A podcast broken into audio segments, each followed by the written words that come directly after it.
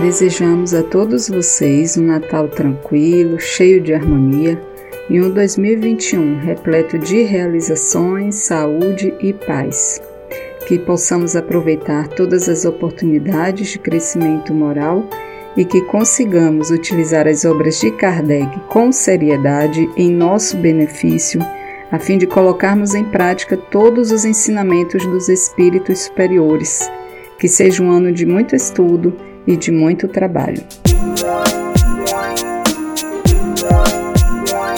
E que você que está nos ouvindo, lembre que poderá sempre contar com nossas reflexões, nossos raciocínios, com nossas vozes, afinal.